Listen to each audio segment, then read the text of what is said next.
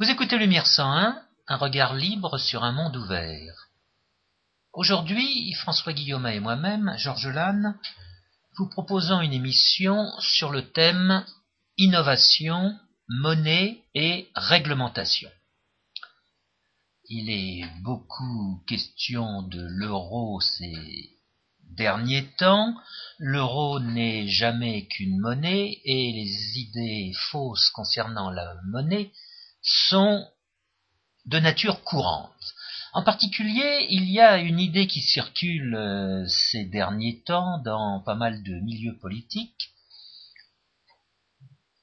Cette idée est que la loi de 1973, qui a interdit à la Banque de France d'acheter directement de la dette de l'État, serait une mauvaise loi.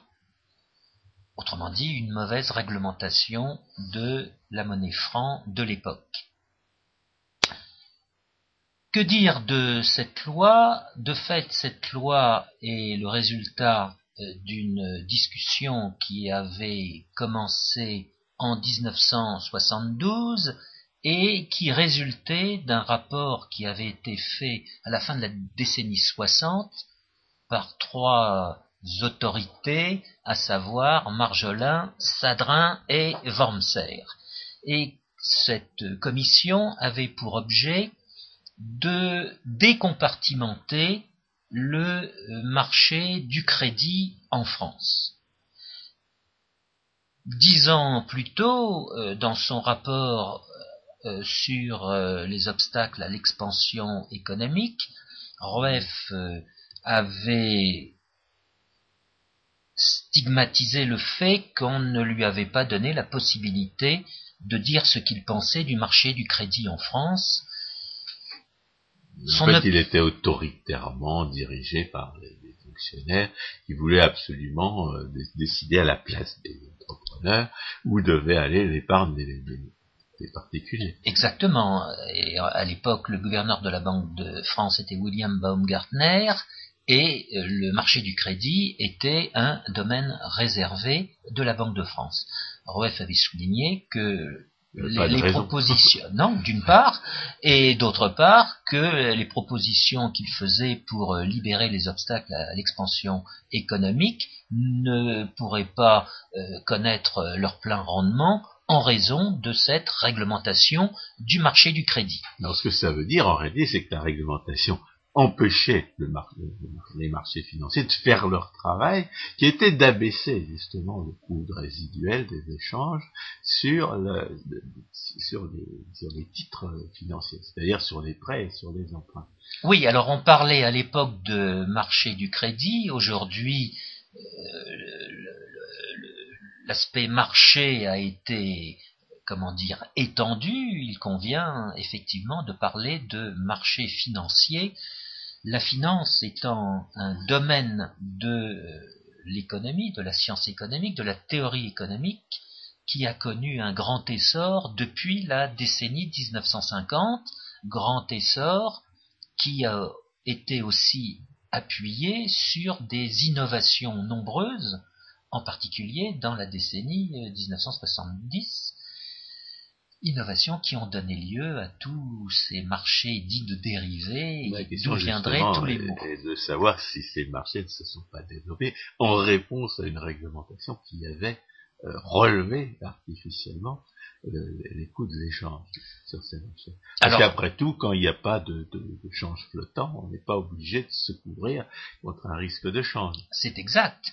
Et il est bien certain que euh, le changement de système international euh, qui s'est produit entre 1971 et 1973 a créé cette euh, incertitude en matière de taux de change qui devait être gérée d'une façon ou d'une autre par les entreprises. et de fait, qu'ils ont inventé des instruments financiers pour se couvrir contre ce risque Exactement, et les premiers marchés organisés dits de dérivés ont vu le jour en 1972 aux États-Unis. Moi, ce que je retrouve paradoxal, c'est que ce sont souvent les mêmes qui incriminent la loi de 1973, laquelle finalement ne faisait que disons, marqué symboliquement la, nécessité de distinguer conceptuellement la, monnaie et la finance, et, qui en même temps reproche à la,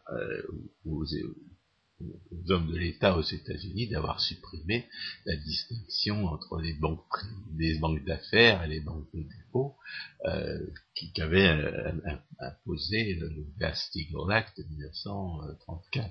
Alors, je, l'idée, la question est de savoir quel est l'effet de la réglementation. La réglementation, elle est faite par des gens qui disposent de ce qui ne leur appartient, pas, qui ne savent en général, en général pas quelle est la situation au moment où ils agissent, et qui sont donc à la fois, euh, qui sont donc doublement aveugles, aveugles parce qu'ils sont irresponsables, et, aveugles parce qu'ils arrivent, euh, ils arrivent comme les carabiniers dans cette barre.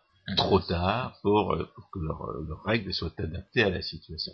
C'est pour ça que, sans avoir spécifiquement étudié les effets de, de, de, la, de la loi Glass-Steagall ou de sa suppression, on peut quand même supposer a priori que euh, qu'en tant que telle, elle était inutile, voire nuisible, et que, de toute façon, c'est pas sa suppression qui a, qui a provoqué la crise.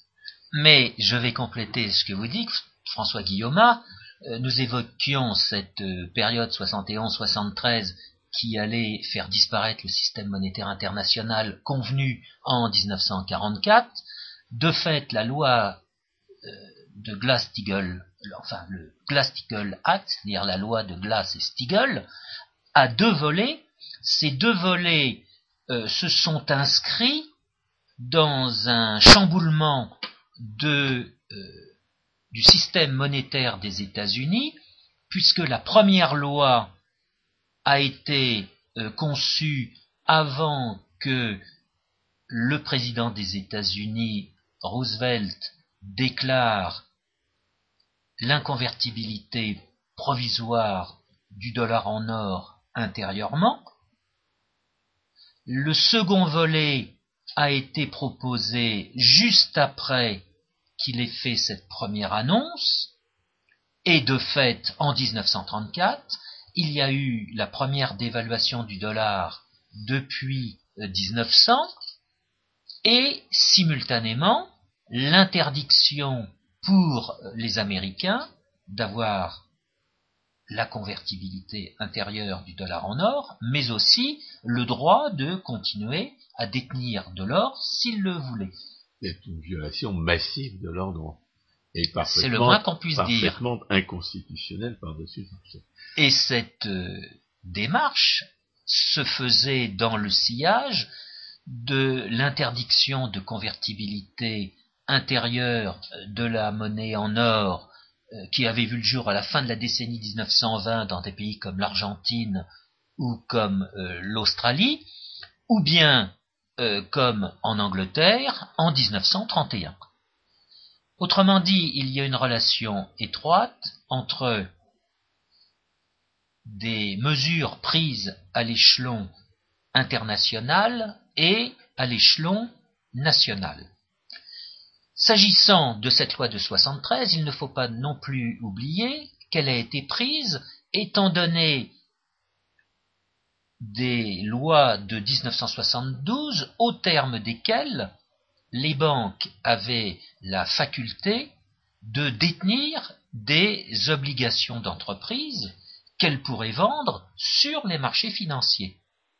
Non, la loi, de 72 les autorise à acheter des titres d'État.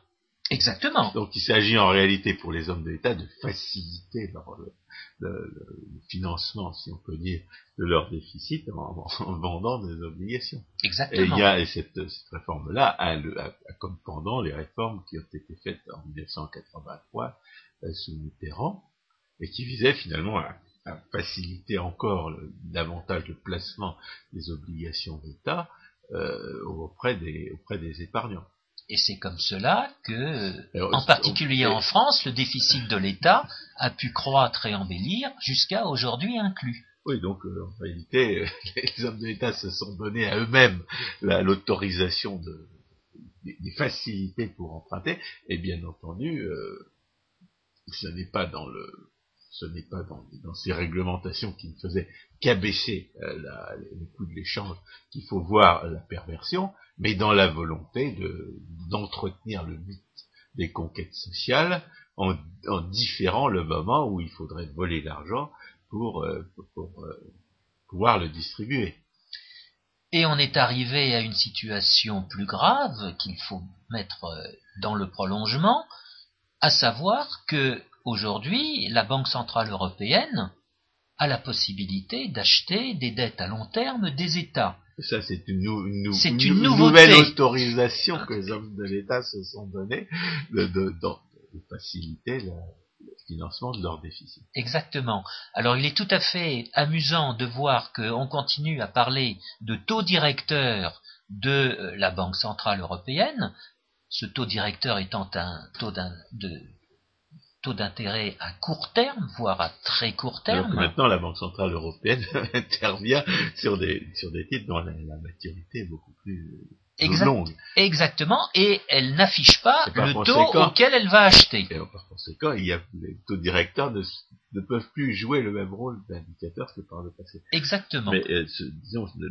la, raison pour laquelle il, m'a semblé utile de faire une, émission euh, aujourd'hui sur la question d'innovation de la de la monnaie et de la réglementation, c'est que Georges Lannes vient de faire un exposé au séminaire d'économie autrichienne de Guido Hülsmann sur justement les rapports qui existent entre la monnaie, la finance et, le, les concepts qui s'attachent à ces, euh, à, ces réalités et, et, et les critiques qu'il avait à faire à ces, concepts, les confusions qui lui, semblaient euh, euh, régner à ce sujet. Et moi, je me suis dit, voilà un bon moyen d'illustrer la, théorie économique à la pointe de la recherche, étant donné que la théorie économique ne progresse pas euh, réellement par l'observation de nouveaux faits, mais progresse occasionnellement par l'apparition de nouveaux problèmes, mais surtout progresse par la mise en cause des classiques et la,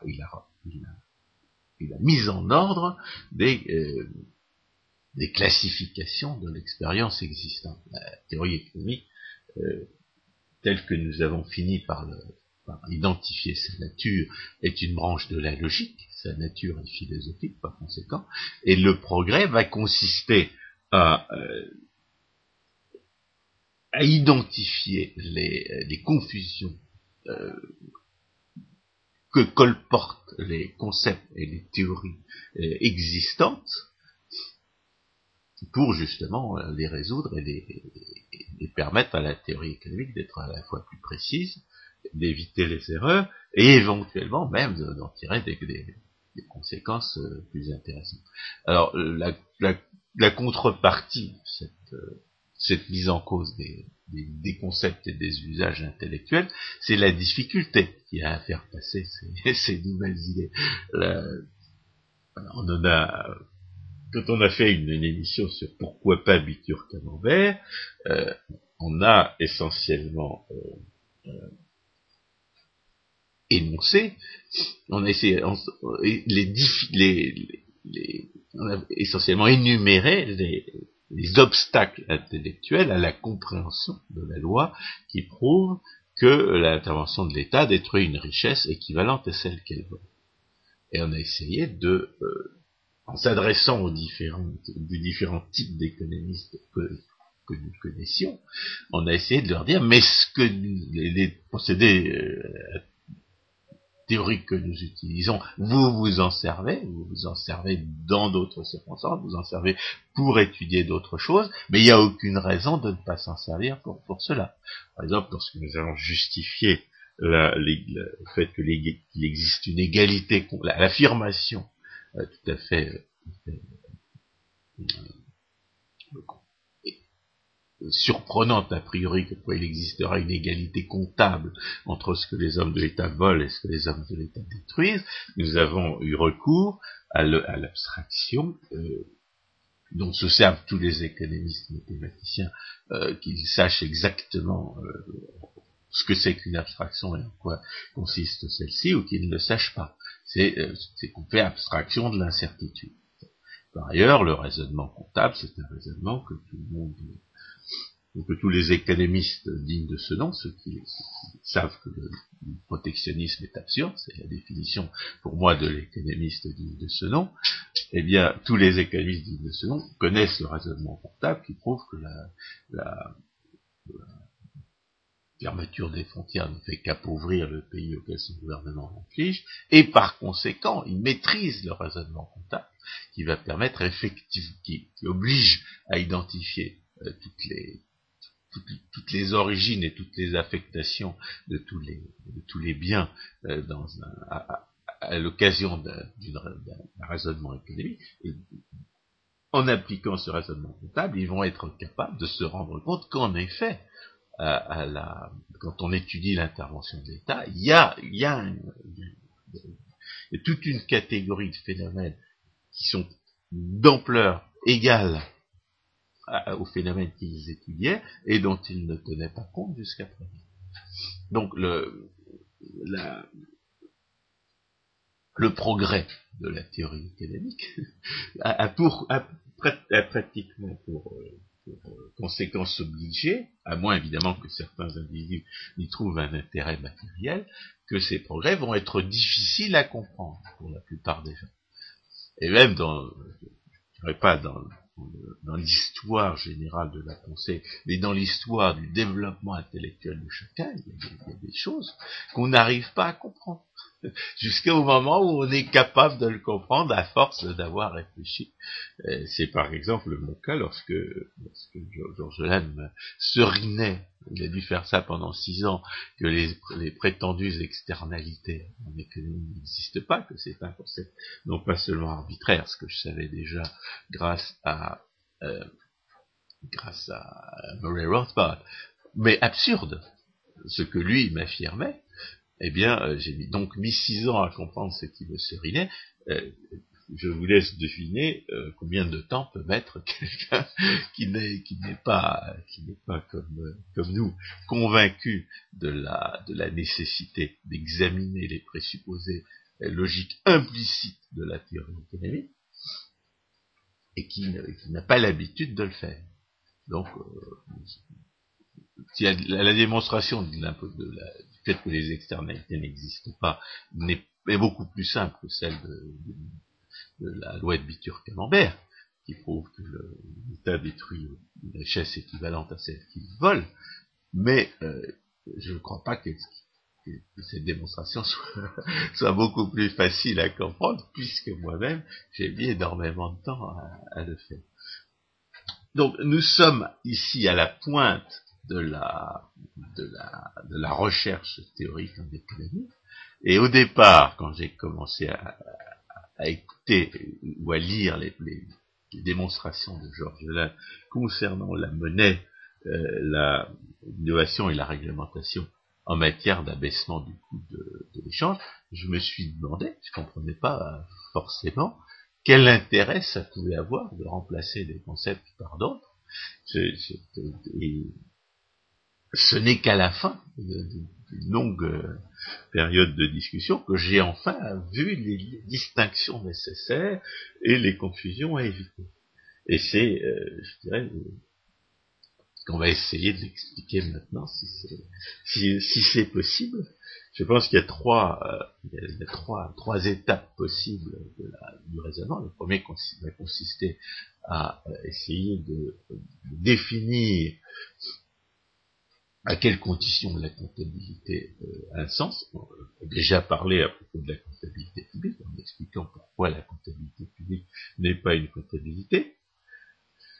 On en a aussi un peu parlé à propos du charlatanisme ordinaire en rappelant que des, commandements du charlatan ordinaire en économie, c'est de raisonner euh, sur des prix dans des conditions où justement les indicateurs de prix ne reflètent pas les jugements de valeur on pourrait appeler un vol de concept en matière de valeur.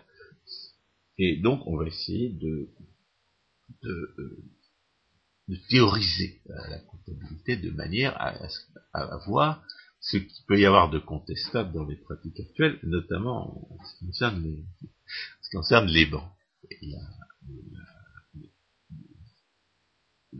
incapacité à changer leur méthode, alors que les, alors que l'innovation et la réglementation auraient dû les y, les y comprendre. Il y a deuxième, euh, deuxième étape du raisonnement, ça va consister à essayer de redéfinir la monnaie euh, comme euh, un intermédiaire des échanges qui en abaisse le coût résiduel. On finira par remarquer que, les, euh, que la monnaie n'est pas le seul moyen d'abaisser les, coûts résiduels des échanges. Il y en a d'autres, et que, euh, notamment, il y a toutes sortes d'autres euh, phénomènes juridiques, dont le contrat, qui permettent d'abaisser le coût résiduel de l'échange, notamment en réduisant l'incertitude.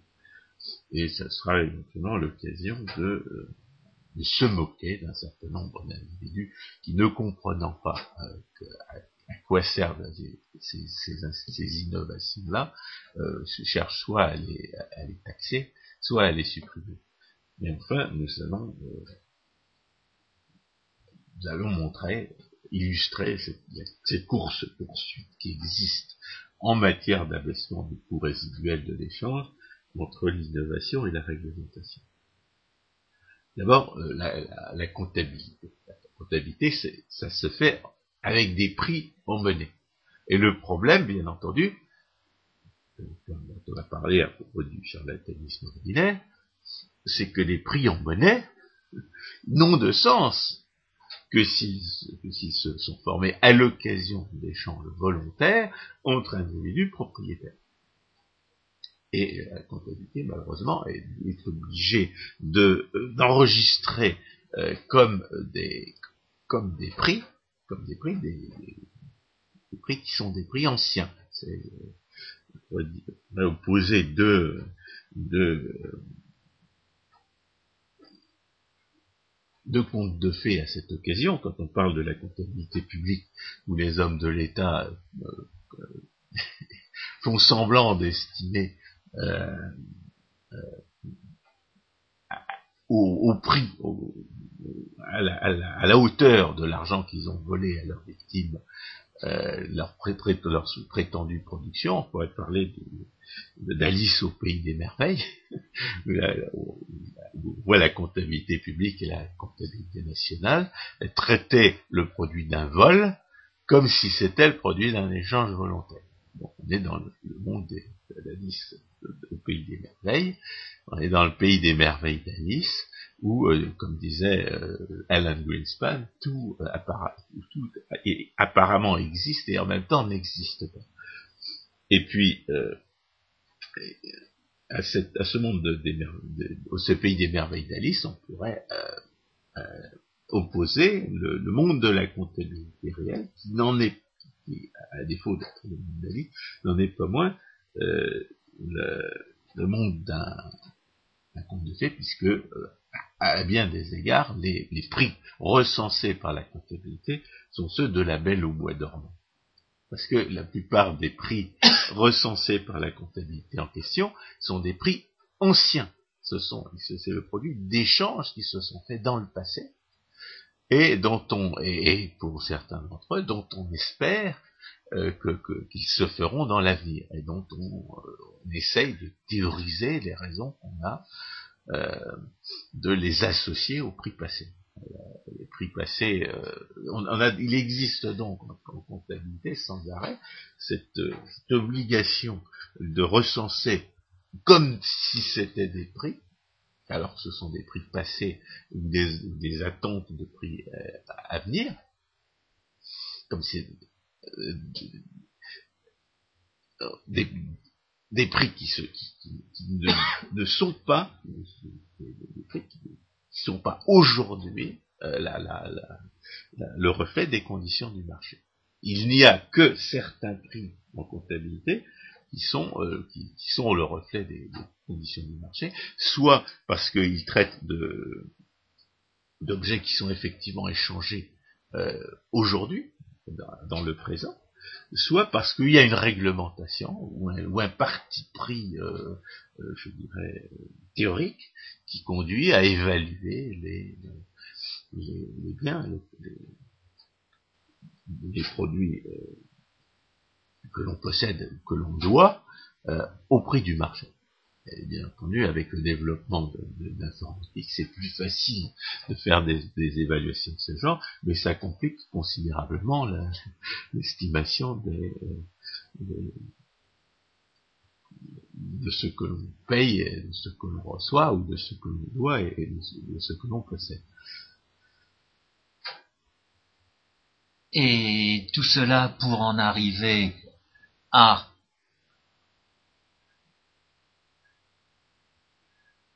à la notion de liquidité.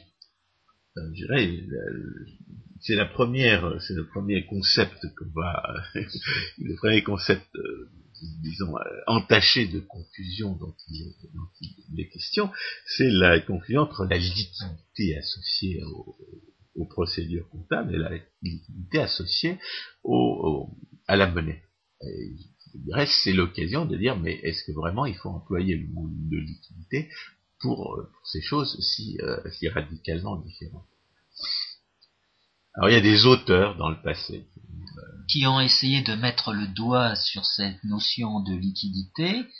Euh, ils considèrent qu'elle apparaît dans la décennie 1910 et elle s'applique à des créances qui sont euh, pas trop éloignées de leur euh, date de maturité où elles seront remboursées. C'est-à-dire que la belle au bois dormant était sur le point de se réveiller. Non, parce que parce que dans la dans la comptabilité, on essaye de ranger les, les, objets suivant justement leur proximité avec le marché. Plus les plus les, les actifs sont proches de, du marché euh, où ils vont être euh, vendus et achetés, et plus on les considère comme liquides. C'est ça, le, c'est ça la, la, définition de la liquidité. Et on essaye de ranger les, les objets comptables euh, suivant leur degré de liquidité entre guillemets. Et en fait, c'est, le, rapport entre, les liquidités et le marché, c'est le rapport entre le, la belle au bois dormant et l'état d'éveil. La raison pour laquelle, fondamentalement, il n'y aura jamais de solution définitive au problème théorique de la comptabilité. Car la belle au bois dormant sera toujours endormie euh, pendant une certaine période. Mais en l'espèce, ce qui va se passer, c'est que cette notion va être identifiée à la monnaie quand elle ne sera pas identifiée à des actifs qui seront qualifiés de quasi-monnaie ou de proxy-monnaie. C'est justement l'occasion de distinguer ce qui est, ce qui est euh, qui justifie ou qui ne justifie pas euh, l'utilisation du mot de liquidité euh, vis-à-vis de ces, de ces, de ces objets. Oui, mais on met le doigt dans un engrenage, euh, comment dire, inarrêtable, un point d'orgue étant atteint, dans la décennie 1930, à l'occasion du livre de Keynes, La théorie générale de l'emploi de l'intérêt et de la monnaie, où il va introduire le concept de préférence pour la liquidité. Ah, lui, lui il, confond complètement la liquidité avec la monnaie. Il identifie, il identifie monnaie et liquidité. Préférence pour la liquidité, ce n'est rien, c'est une expression synonyme de demande de monnaie. Bah, pourquoi ne pas employer l'expression correcte de vente de monnaie? Parce que il fait intervenir d'un côté un, motif euh, d'action de l'individu qu'il va appeler le motif de spéculation, et la spéculation en l'espèce étant un arbitrage entre des créances à long terme à taux d'intérêt fixe et la monnaie. Et il n'est pas censé porter un intérêt. Exactement. Oui, mais c'est parce que surtout c'est un esprit confus. C'est un esprit confus. Et une source de confusion sans, sans, sans, fin. Qui ne connaît pas nécessairement euh, les, les, considérations euh, qu'il évoque. Mais ça peut être aussi un procédé de, pour faire passer ces idées auprès d'un grand nombre de gens et de leur donner à rêver. Non, je crois que c'est le moment d'introduire justement les distinctions nécessaires, c'est-à-dire de, dire que ce qui euh, distinguait d'abord la liquidité au sens comptable et la liquidité au sens monétaire, la liquidité au sens comptable. Keynésien, monétaire keynésien. C'est quand, même, c'est quand même une notion dont se servent aussi les non keynésiens. Euh, ça crée ça crée des difficultés entre eux. Le monétariste euh, hésitera au moins dans cette période de, la décennie 50, il, hésitera à utiliser le mot liquidité. Par la suite, oui. Si on n'est pas de savoir qui a dit quoi, c'est pas plus en philosophie qu'en théorie économique question est de savoir qui a dit quoi. La question est de savoir ce qui est vrai. Et ce qui est vrai, d'abord, c'est la distinction entre la liquidité au sens comptable, c'est-à-dire la plus ou moins grande proximité des indicateurs de prix du marché qui, est à leur source, qui est à leur origine et, vers lequel ils doivent revenir, et puis la, liquidité au sens euh, monétaire, qui est la, plus ou moins grande facilité à vendre les objets. Et la, la, plus ou moins grande. François, je vous arrête sans sans sans être pointilleux. Euh, en l'espèce, euh, vous vous donnez l'impression de sauter l'étape euh, keynésienne. Non, ce à quoi vous venez de faire référence, c'est justement une définition qui va être donnée par des économistes mathématiciens de la décennie 50 en matière de finances, qui vont justement identifier la liquidité de ce qu'ils appelleront la liquidité du marché, comme étant la faculté d'acheter ou de vendre à un prix sur quoi on n'aura pas d'influence. Il, il, il, il transfigure. Ça, mais ça, c'est une nouvelle confusion. C'est une, nouvelle, confusion. Parce qu'ils vont, ils vont, eh bien, j'aurais préféré qu'on l'énonce après la, la distinction euh, sur la, dont on avait déjà discuté, parce que ça c'est nouveau. Et les gens qui confondent la liquidité avec la concurrence pure et parfaite, c'est euh, une confusion encore plus grave, encore plus grosse d'erreurs de, catastrophiques. Mais la, la distinction qu'il s'agissait d'introduire, parce qu'elle est le produit de, nos discussions antérieures, c'est la distinction, euh, c'est la, la, la, compréhension de ce qui fait que la monnaie apparaît, entre guillemets, liquide. Ce qui fait que la monnaie apparaît liquide, c'est que on peut la vendre et l'acheter au, coût le plus bas possible. C'est-à-dire que la, acheter de la monnaie, c'est une des choses les plus, les plus faciles euh, au monde, et la, vendre aussi. Les gens acceptent d'acheter la, monnaie sans décote, ils, acceptent, ils acceptent de vous en vendre euh, sans décote, ou plutôt avec la décote la plus faible possible. Donc ce qui caractérise la monnaie, c'est que le, que le, coût de l'échange, le, le, prix qu'on est obligé de payer pour pouvoir la vendre ou pour, pouvoir l'acheter est le plus bas possible. Et cette, notion de coût de l'échange, c'est la notion qui doit, euh, qui doit euh, servir à définir la monnaie. Mais comme le, la monnaie n'est pas le seul moyen d'abaisser le coût de l'échange, qu'il existe d'autres euh, manière d'abaisser le coût d'échange, de, l'échange, et notamment les contrats, et notamment les contrats constitutifs des entreprises, et notamment les contrats constitutifs des marchés organisés, il faut préciser, il faut compléter la définition de la monnaie en ajoutant une précision, c'est que la, c'est que la monnaie est un, intermédiaire des échanges euh, des échanges présents. C'est-à-dire que c'est un bien qu'on achète dont l'intention de le revendre avec la euh, qui se distingue des autres biens qu'on achète avec l'intention de la revendre par le fait que le coût de l'achat et le coût de la vente est le plus bas possible, il ne sera jamais nul, mais le coût résiduel est le plus bas possible, et ce que l'on achète et ce que l'on vend, on l'achète et on le vend dans le présent. C'est-à-dire qu'on ne n'achète pas. La monnaie n'est pas un bien futur, c'est un bien présent. Et, ce qu'on achète, et, par conséquent, euh, l'achat de monnaie comme la vente de monnaie sont des, des échanges de biens présents. À partir du moment où on a ces trois éléments de définition, intermédiaire de l'échange, euh, coût résiduel de l'échange le plus bas possible et, échange présent, on a une définition de la monnaie. Et à ce moment-là, évidemment, c'est avec ces trois euh, instruments, ces trois moyens de définition, qu'on va, qu'on va pouvoir contester les notions d'instruments d'échange. Alors qu'en réalité, on devrait mieux parler d'intermédiaire, la notion de liquidité, alors qu'en réalité, on devrait parler du, bas coût résiduel de l'échange, et, la, notion de, de, réserve de valeur, alors que euh, il y a toutes sortes d'autres réserves de valeur que la monnaie.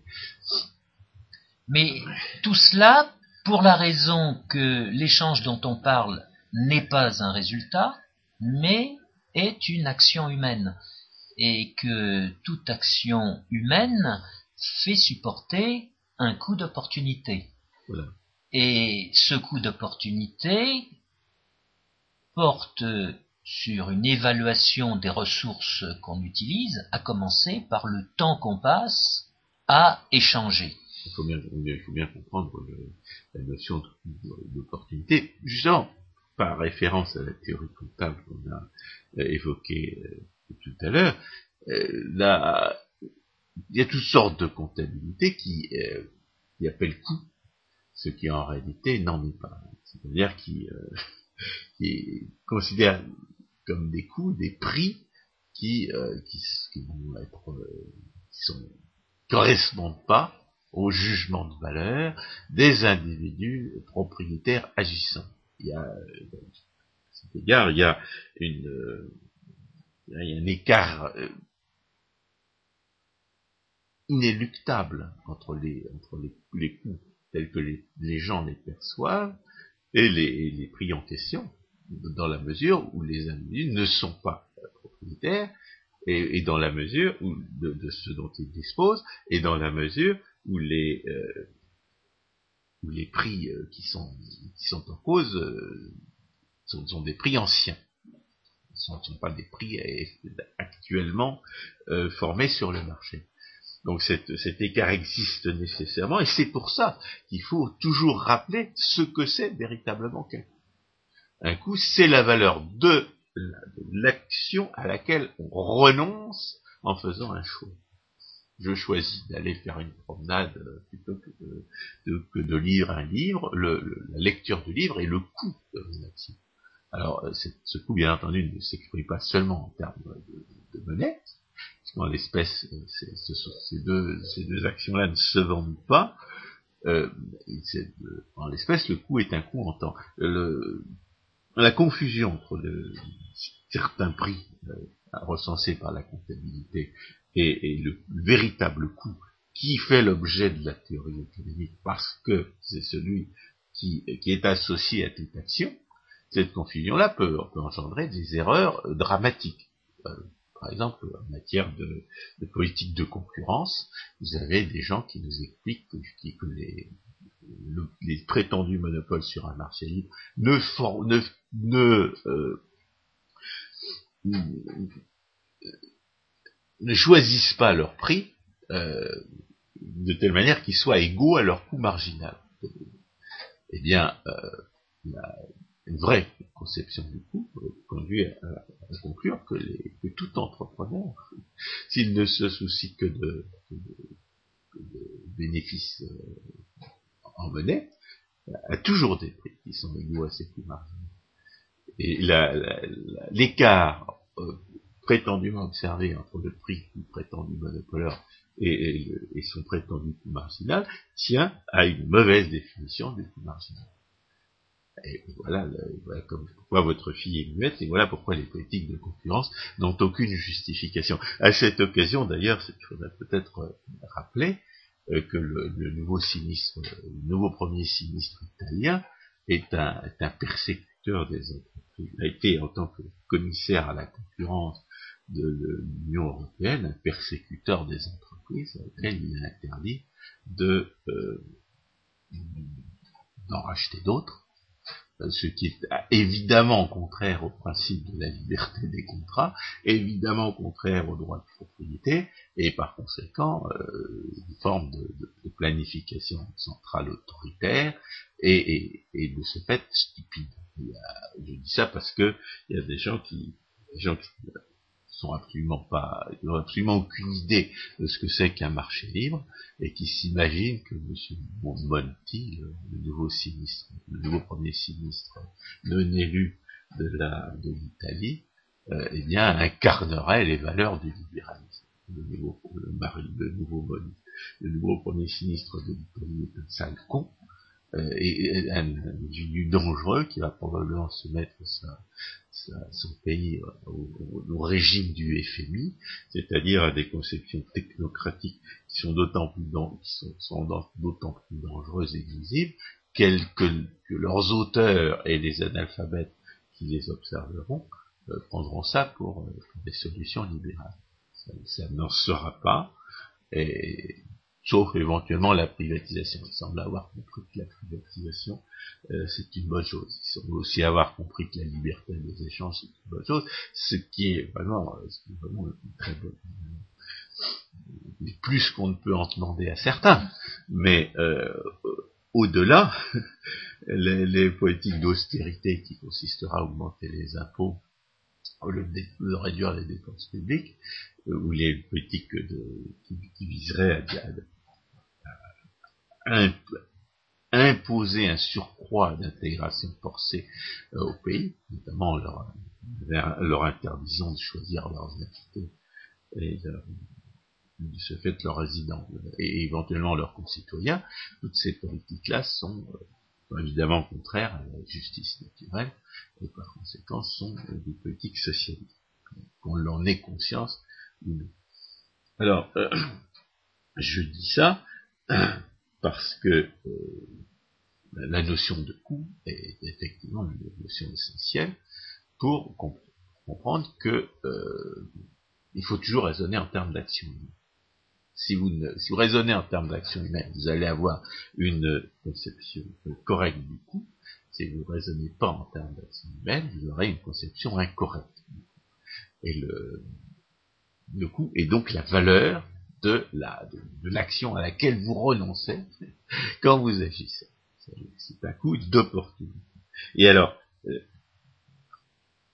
on, a, on a été obligé de, de préciser euh, que la monnaie n'était pas seulement euh, associée au plus bas coût résiduel de l'échange possible, mais était également associée à, une, à un échange présent et qu'elle était achetée euh, non pas euh, pour elle-même, mais pour être revendue en échange d'un autre bien, en tant qu'intermédiaire de l'échange, parce que la monnaie n'est pas la seule manière, l'innovation monétaire n'est pas la seule manière d'abaisser le coût résiduel de l'échange. En tant qu'intermédiaire des échanges, la, la monnaie vous permet de ne pas avoir, de ne pas rechercher une contrepartie à l'occasion d'un troc. Elle vous permet de vendre votre vache contre de la monnaie et de la, et de la, et la monnaie en contre un collier de coquillage, plutôt que de vendre, de trouver directement quelqu'un qui a besoin d'une vache et un collier de coquillage à, à vendre. Donc, la monnaie donc abaisse considérablement le coût de l'échange dans la mesure où elle vous permet de trouver de trouver à vendre votre vache sans avoir à, trouver l'individu qui a ce que vous voulez obtenir en échange. Mais ça n'est pas le seul moyen de réduire le coût résiduel de l'échange, puisqu'il y a toutes sortes de contrats qui le permettent également. Dans une entreprise, lorsque vous avez que vous avez décidé par contrat de participer à une entreprise, il y a toutes sortes de choses, euh, toutes sortes de conditions d'échange qui vont être résolues à l'avance par votre contrat d'adhésion à l'entreprise, et vous n'aurez plus qu'à renégocier que le, que le reste. Et il y a, une forme d'organisation, d'entreprise particulière qu'on appelle le marché organisé, et qui est là spécifiquement pour, faciliter les échanges de droits de propriété, soit sur des objets, soit sur des, euh, soit sur des, sur des créances. Et ces marchés organisés sont là pour vous dire, vous allez être certain de pouvoir trouver des gens pour acheter vos, produits ou pour vous, pour vous vendre les leurs, parce que parce qu'il y aura beaucoup de monde qui, va, vont être rassemblés, qui vont être réunis sur ces marchés organisés. Et puis moi, l'entrepreneur qui organise, qui, gère ce marché organisé, je vais vous garantir que, les, contrats seront fidèlement exécutés. Si, votre contrepartie fait défaut, moi je vais me substituer à lui et je m'arrangerai avec lui pour essayer de, de l'obliger à tenir ses engagements. Donc l'incertitude sur l'exécution des contrats euh, va être réduite par le marché organisé. Et enfin, le marché organisé va essayer de trouver des moyens de, réduire encore le coût résiduel de l'échange en, euh, standardisant, c'est-à-dire en, faisant en sorte que les, choses échangées euh, aient des caractéristiques communes de telle manière que qu'il soit beaucoup plus facile de trouver euh, des contreparties, des gens pour vous, acheter des produits ou pour vous les ou pour vous en vendre, parce que euh, on saura exactement au départ ce qui s'échange, à charge pour chacun de savoir si ces, ces, produits-là, qu'ils ont été définis par l'organisateur du marché, euh, correspondent à ce qu'il veut ou ce qu'il ne veut pas que la seule référence à la, vérité, à la réalité qui se trouve dans les écrits de Gérard Debreu s'appelle Blé rouge d'hiver numéro 3. Blé rouge d'hiver numéro 3, c'est ce qui s'échangeait à une certaine époque sur les marchés des, matières premières de Chicago, et ça faisait partie d'une classification standard. Et ça permet de dire que les écrits de Gérard Debreu n'ont absolument aucun rapport avec une réalité quelle qu'elle soit. À cet égard, on peut peut-être euh, préciser les temps de l'échange.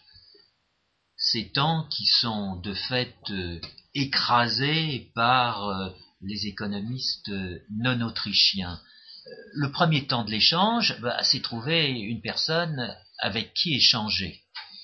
Le deuxième temps de l'échange, c'est le temps euh, du débat, c'est le temps de la transaction au sens français du terme, sur quoi Frédéric Bastiat avait beaucoup insisté au XIXe siècle dans les harmonies économiques, en particulier dans son chapitre sur les échanges.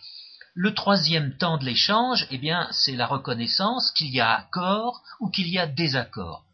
S'il y a désaccord, l'échange n'aboutit pas, il s'arrête là.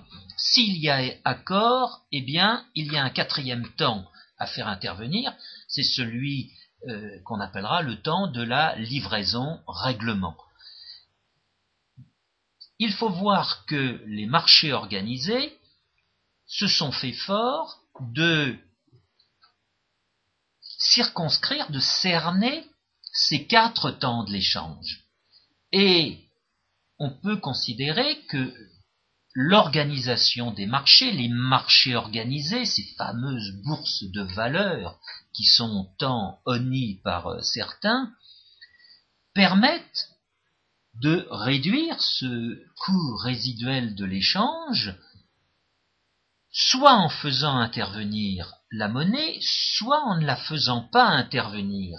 À cet égard, il y a eu tout un courant de, pensée économique euh, qui n'était pas autrichien dans la décennie 70 et qui s'est rendu compte de euh, l'impasse dans laquelle il se trouvait et ils ont essayé d'en sortir.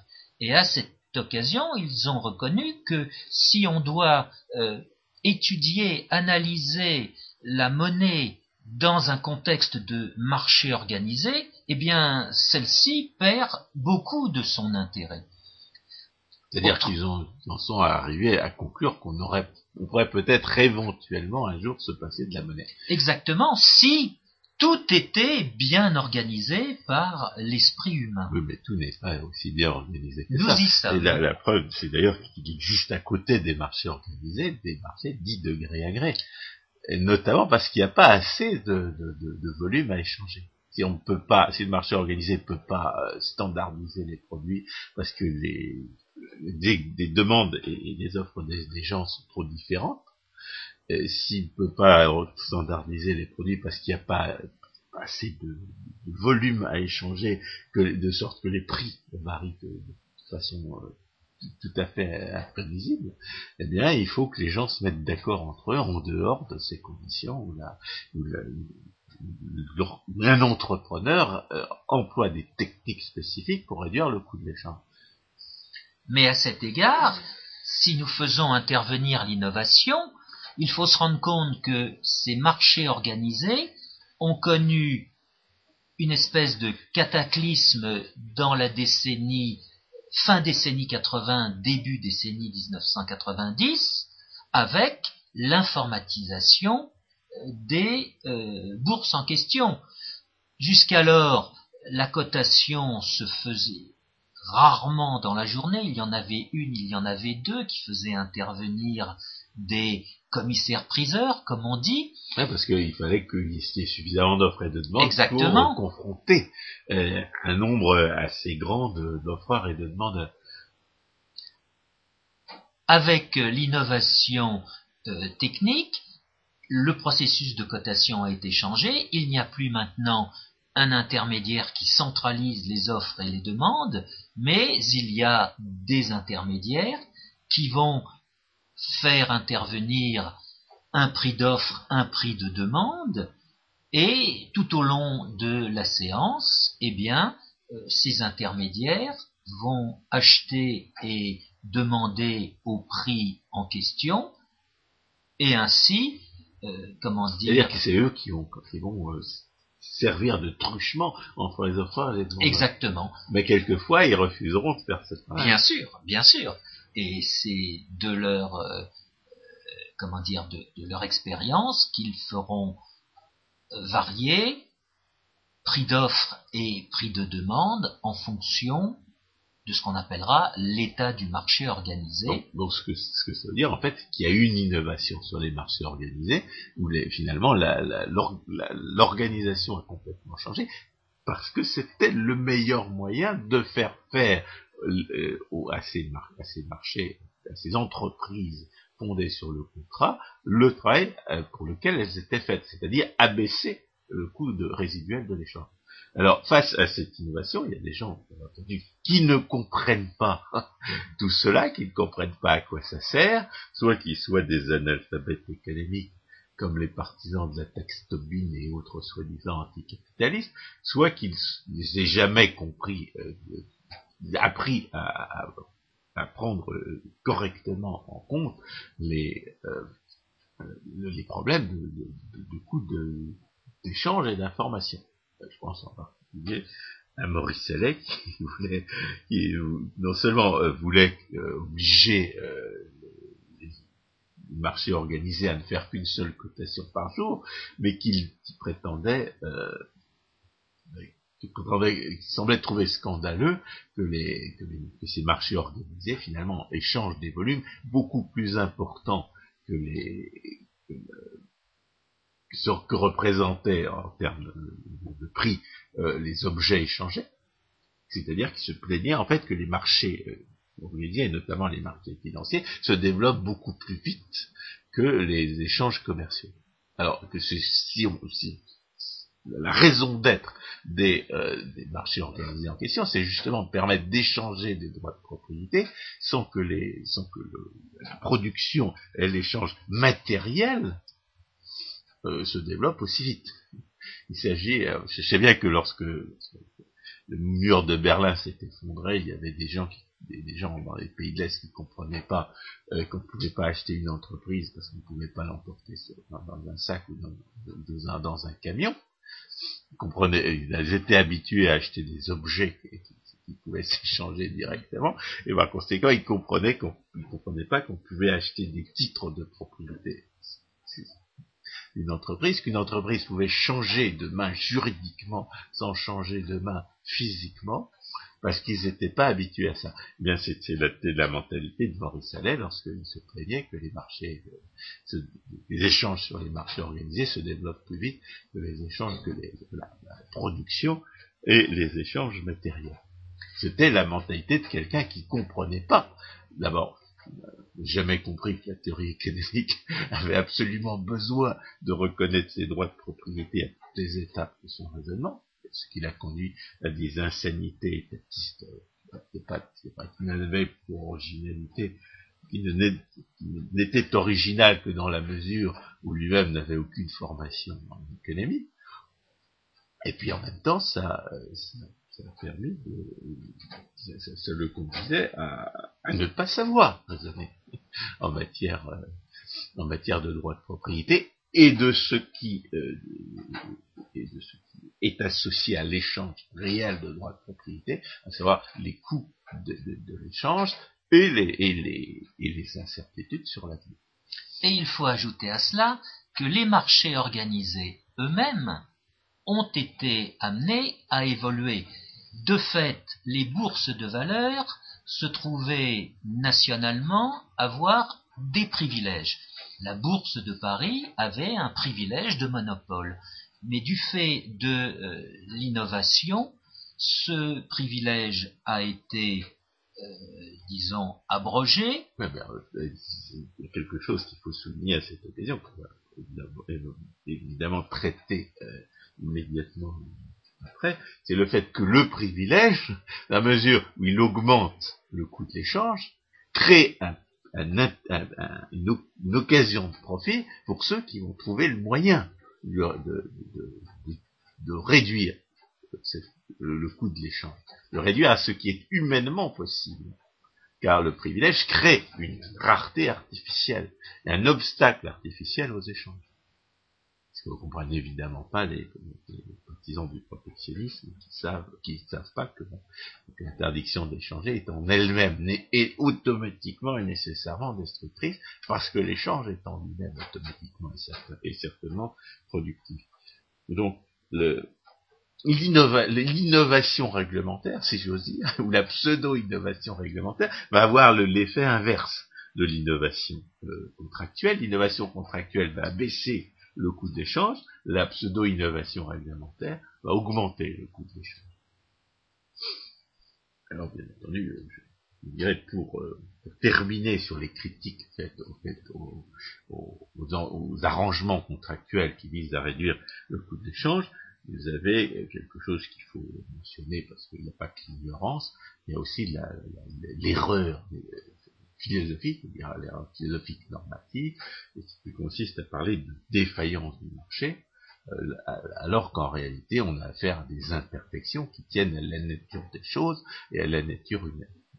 Quand vous parlez d'imperfection du marché, vous reconnaissez, vous n'impliquez pas que la perfection est de ce monde, qu'elle serait possible, et que, et que, ce n'est pas à l'aune d'une perfection euh, strictement irréalisable et quelquefois même impensable que vous jugez le marché.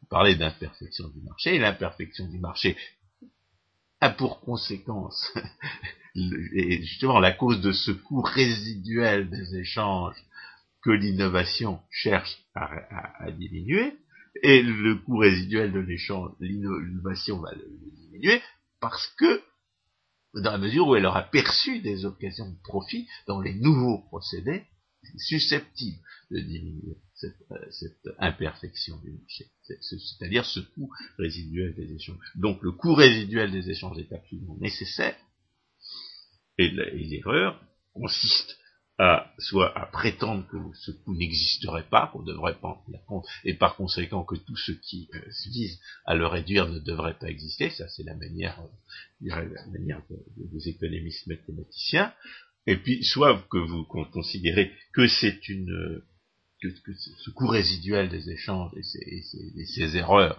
sur les marchés euh, sont, inhérents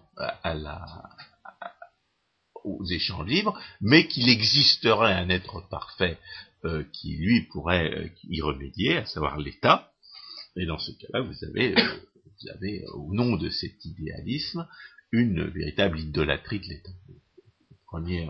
Dans l'un et l'autre cas, vous avez une incapacité à comprendre de quoi il est question, une incapacité au raisonnement normatif qui est bien caractéristique de, notre époque où, même les philosophes ne reconnaissent pas euh, la, possibilité d'un raisonnement euh, normatif objectif. Mais de notre côté, nous, nous savons que il y a le coût résiduel de l'échange, dans la mesure où on peut percevoir des moyens de le réduire, et, la source permanente, c'est le, terreau fertile où vont naître les innovations que, des entrepreneurs vont mettre en œuvre, parce que dans l'immédiat, elles vont leur, apporter un écart entre la valeur et le coût de, leurs actes, c'est-à-dire un profit. Donc cette, ce, ce coût résiduel de l'échange, c'est il pousse dessus comme des, comme des fleurs sur un, sur un terreau, des occasions de profit, et les occasions de profit, quand elles auront été saisies et couronnées de succès, elles, elles, elles réduiront le coût de l'échange, elles seront imitées par d'autres. Donc vous avez d'un côté l'innovation, et puis de l'autre côté, vous avez la pseudo-innovation, soit, inspirée par la simple cupidité, soit inspirée par l'incompréhension dont nous avons parlé tout à l'heure, et dont le seul effet va être d'augmenter le coût de l'échange. D'augmenter le coût résiduel de l'échange. C'est-à-dire d'aller à l'encontre de la, créativité humaine, d'appauvrir les gens, et bien entendu, non sans les voler. Donc la pseudo-innovation réglementaire, c'est du vol. C'est pour ça que quand on parlait de Glass-Steagall tout à l'heure, euh, moi je disais, euh, j'ai pas étudié la question, mais une réglementation a priori, c'est pas une bonne chose. En raison même de la nature des actes qui constituent la réglementation, je, je dispose à ta place des biens qui sont à toi. Je suis irresponsable, je suis de ce fait aveugle, et je suis d'autant plus aveugle qu'en général j'interviens toujours trop tard. François Guillaume, je saisis l'occasion de ce que vous dites pour euh, faire, pour opposer la notion de coût de l'échange résiduel à une notion qui fait euh, depuis maintenant euh, plusieurs décennies parmi les économistes dits néoclassiques ou dits institutionnalistes, qui est la notion de coût de transaction. Le coût de transaction, c'est un anglicisme, d'abord, c'est un anglicisme, et ensuite, euh, l'une de ces dimensions est à l'opposé de ce qu'on est en train de dire à l'instant, à savoir que nos économistes en question voient comme raison d'être du coût de transaction ce qu'ils appellent des imperfections du droit imperfection du droit de propriété, imperfection du euh, contrat. oui, mais là, on n'est pas dans l'idéalisme, parce qu'en réalité, l'imperfection n'implique pas que la perfection soit possible. Bien sûr. Il faut rajouter de, l'idolâtrie de l'État pour, euh, faire, pour, en déduire que l'État devrait intervenir. Oui, mais alors c'est là où, disons, leur, euh, incohérence ou leur non-séquiture euh, du raisonnement euh, transparaît, c'est que d'un côté, ils évoquent ces imperfections et ils ont la prétention de faire disparaître ces imperfections par les réglementations qu'ils vont euh, instauré. Et le cas échéant, en faisant appel... Les réglementations, par, par définition, sont inadaptées.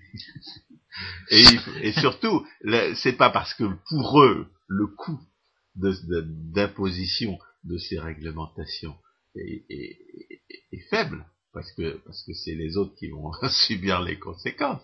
Par définition, c'est la définition même de l'irresponsabilité institutionnelle.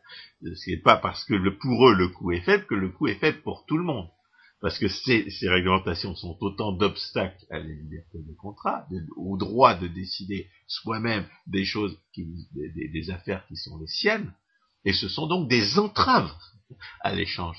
Et ça ne peut qu'augmenter le coût de, euh, de l'échange, ça ne peut qu'augmenter l'incertitude, et par conséquent, ce que l'on reproche justement à l'état des marchés sous la dénomination d'imperfection. Donc, a, priori, la réglementation ne peut qu'accroître l'imperfection des marchés. Exactement.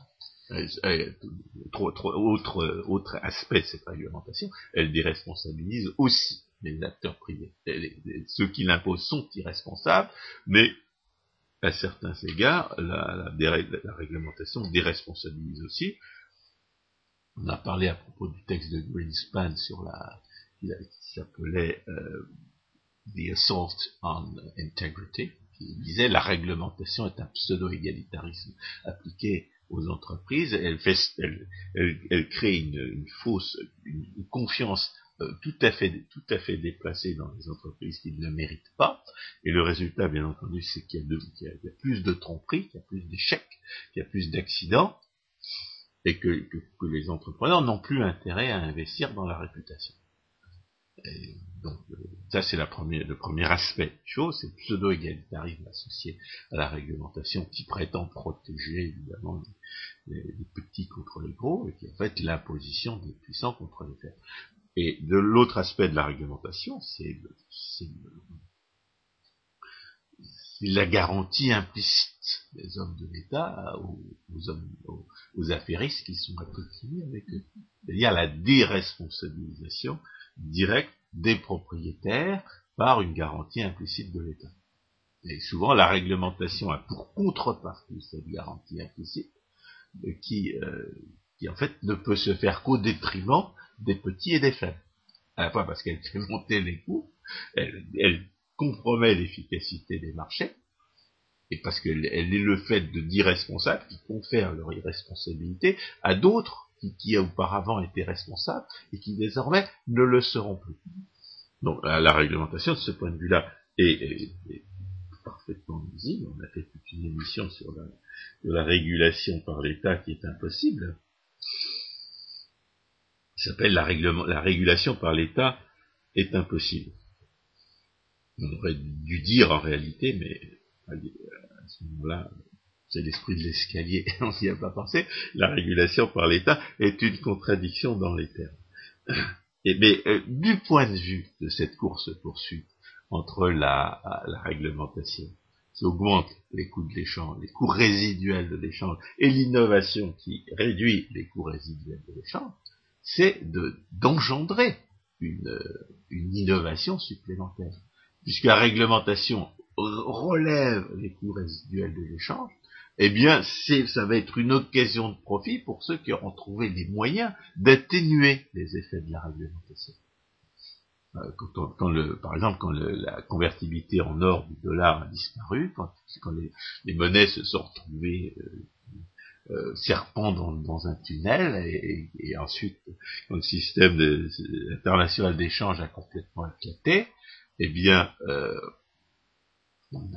eh bien les, entrepreneurs ont inventé des moyens de couverture du risque de change, alors qu'auparavant, les, gens qui échangent sur les marchés ressentaient beaucoup moins la nécessité de ces instruments de couverture. Euh, même chose à propos de l'inflation qui est, qui est né de cette, euh, euh, cassure entre le système monétaire et l'or, évidemment, dans les années 70, on a eu, une inflation euh, massive, et cette inflation massive a, conduit à des innovations juridiques, à, la production d'instruments qui permettaient de se couvrir contre le risque de, hausse des prix. Vous aviez des, vous avez des, obligations indexées, par exemple, sur des, soit sur, sur, soit sur des, soit sur des indices de prix.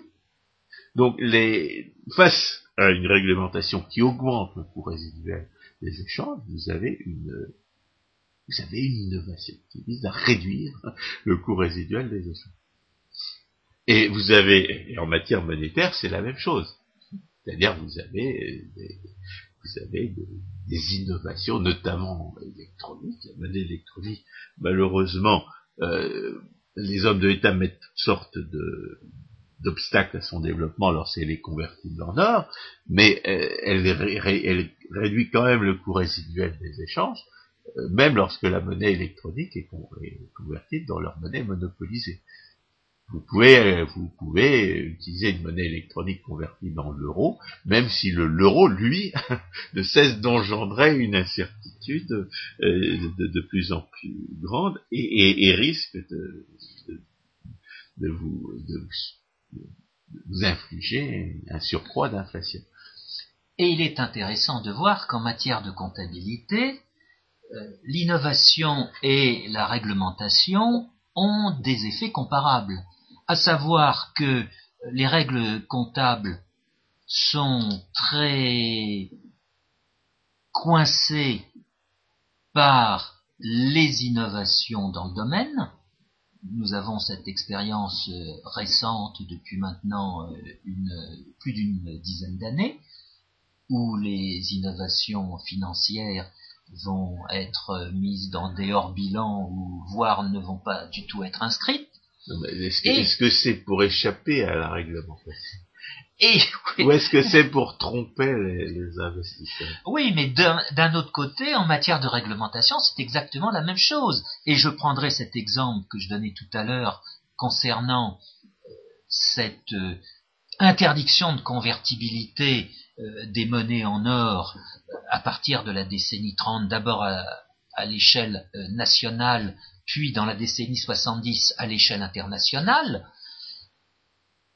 cette interdiction n'a pas donné lieu à de modifications de la comptabilité des banques.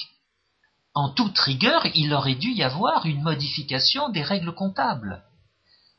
Les billets et dépôts qui figuraient au passif des banques n'avaient plus la réalité qu'ils avaient antérieurement. parce que c'était des droits de propriété conditionnels sur des sommes, sur des quantités d'or. Exactement. Avec certaines, avec certaines, jusqu'en 1961. Il aurait dû, il aurait dû y avoir une modification des règles comptables. Cette modification ne s'est pas faite. Et on est, et on en est arrivé à quoi? Elle n'a pas été faite pour des raisons réglementaires, ou parce que le, le besoin ne s'en est pas fait sentir?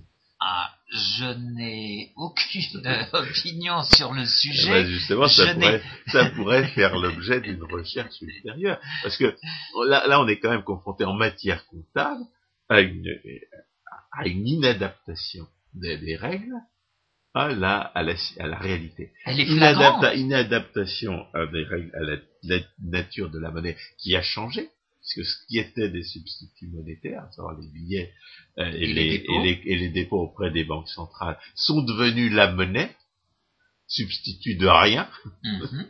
et une monnaie purement fiduciaire que les économistes euh, condamnent depuis qu'elle existe. Et puis, euh, de l'autre côté, il y a toutes sortes d'opérations qui ne sont pas comptabilisées dans les, bilans des entreprises, mais qui, représentent des, des engagements et des risques considérables que les actionnaires pourraient bien avoir envie de, connaître. Les actionnaires et les clients. Et Alors donc la question se, pose, éventuellement le, la, direction d'une recherche ultérieure, après avoir établi la, distinction entre la monnaie et le, contrat comme moyen de réduire le coût résiduel de l'échange, après avoir, après avoir mis en cause les, euh, les, concepts euh, inadéquats que l'on plaque sur les uns et sur les autres, la euh, question pourrait être de savoir euh, si, ce qui se passe en ce moment en matière comptable est le produit d'une intervention violente des hommes de l'État, ou si ça correspond à, la, perception d'une d'occasion de profit par des innovateurs juridiques. C'est possible, mais j'irai au-delà en, insistant sur le fait que aujourd'hui la question se pose et elle se pose d'autant plus qu'il y a le fait euh, suivant, c'est que on aura tendance à dire que les billets et les dépôts sont des dettes des banques vis-à-vis -vis euh, des titulaires de ces billets, de ces dépôts, ou en d'autres termes, que les billets et les dépôts sont des créances que chacun a sur le système bancaire. On est donc passé de quelque chose. Euh... En fait, les billets, c'est des, des, biens. C'est des biens, c'est pas des créances. Bref, on est dans, dans un chaos. C'est des, substituts de rien. Mais exactement. Oui, mais le chaos, qu'est-ce qui empêche les entrepreneurs de mettre de l'ordre dans ce cas Est-ce que c'est une réglementation qui, qui, finalement réussit à rattraper l'innovation dans la course-poursuite entre l'innovation et la réglementation? Il est difficile de se prononcer. S'agissant de l'Europe, euh, force est de constater que euh, les gouvernements qui ont fait pencher la balance du côté de l'euro ont accepté de perdre leur euh, privilège de monopole monétaire pour euh, le confier à une banque centrale créée pour l'occasion cette banque centrale européenne étant aidée par les banques centrales nationales. C'était une pseudo-innovation gigantesque, parce que ça ne pouvait rendre la monnaie que plus mauvaise. Mais nous y sommes. Nous y sommes. Et ça, ça contribue donc à ce... Oui, mais alors pourquoi est-ce que les entrepreneurs n'ont pas essayé de... de, de n'ont pas perçu à quel point cette monnaie devait être plus mauvaise. On peut penser qu'on est dans une espèce de no man's land et que la prochaine étape, eh bien, ce sera la disparition des monnaies publiques au profit de monnaies privées, de monnaies électroniques privées. Bah, c'est ce que proposait, c'est ce que propose Philippe Simoneau. Mais euh, le problème, c'est que pour avoir une monnaie privée, il faut qu'elle soit effectivement convertible en quelque chose.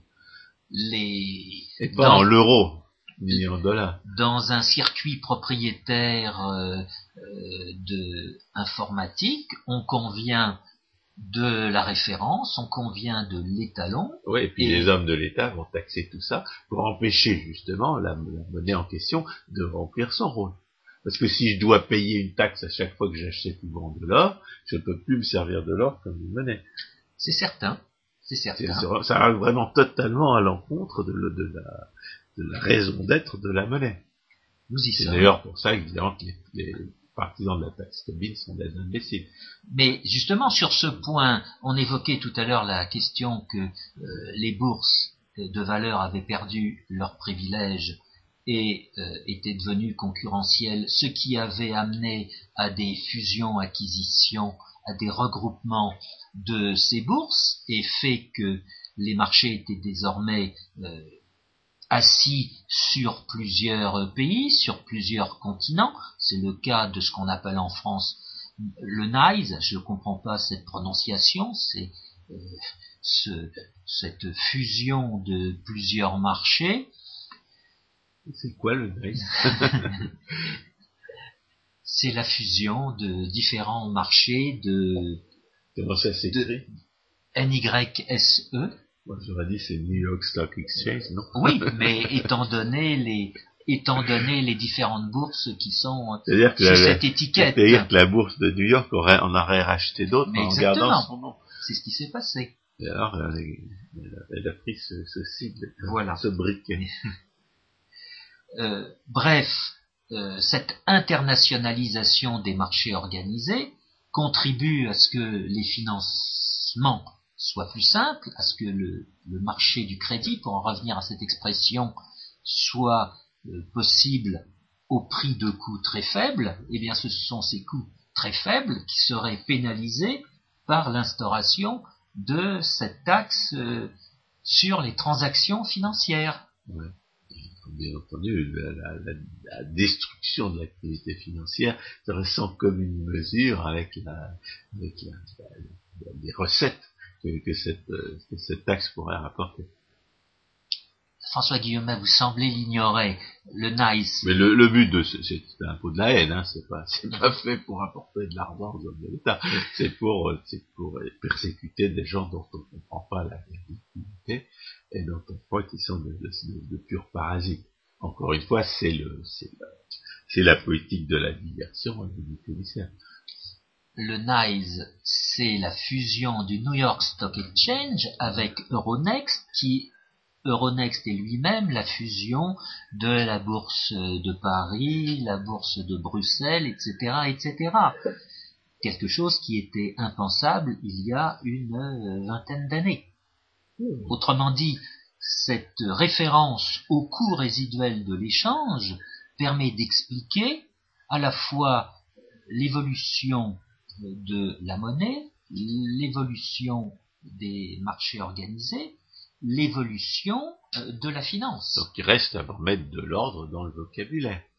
Puisqu'il faut, il faut en rester au coût résiduel de l'échange, savoir distinguer les moyens de réduire le coût résiduel de l'échange, et, et savoir et connaître évidemment les rapports qui existent entre l'innovation en la matière et la pseudo-innovation réglementaire. L'une abaissant le coût de l'échange, l'autre le relevant. Ce qui suppose de, de faire référence en permanence à l'action qu'est l'échange, lequel échange est un échange de droits de propriété, ce qui suppose de faire également référence aux droits de propriété, aux règles de droit. Vous évoquiez la responsabilité, propriété et responsabilité font de pair.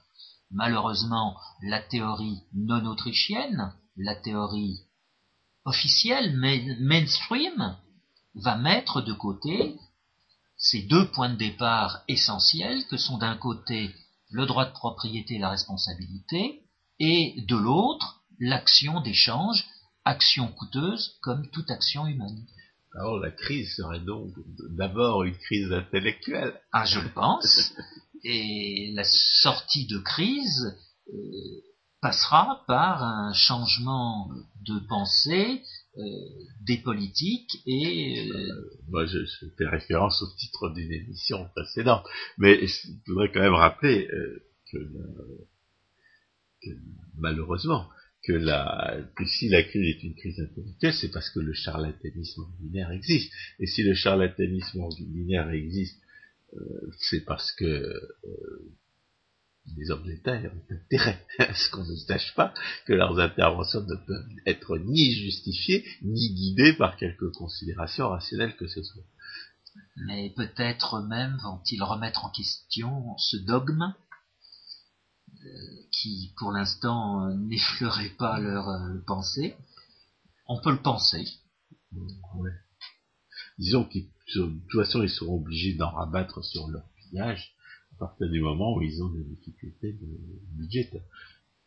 c'est la seule solution. Lesquelles difficultés budgétaires sont liées de fait au marché financier parce que leurs anciens complices refusent de leur prêter, et encore perpétuer l'illusion des avantages nets de la redistribution politique. Il fallait en arriver à ce point. On, le savait, on l'avait prévu. On se demandait seulement quand ça se passerait et pourquoi les marchés continuent à prêter à ces gens qui, qui ne cessaient d'emprunter. 2011 aura été l'année de prise de conscience du marché financier à propos de cet endettement incontrôlable. Bien aidé par le vampire keynésien qui est ressorti de son, trou euh, pestilentiel en, 2008. Aidé en cela par des économistes comme euh, Krugman. C'est pas un économiste. François Guillaume, merci beaucoup. Chers auditeurs, à une prochaine fois.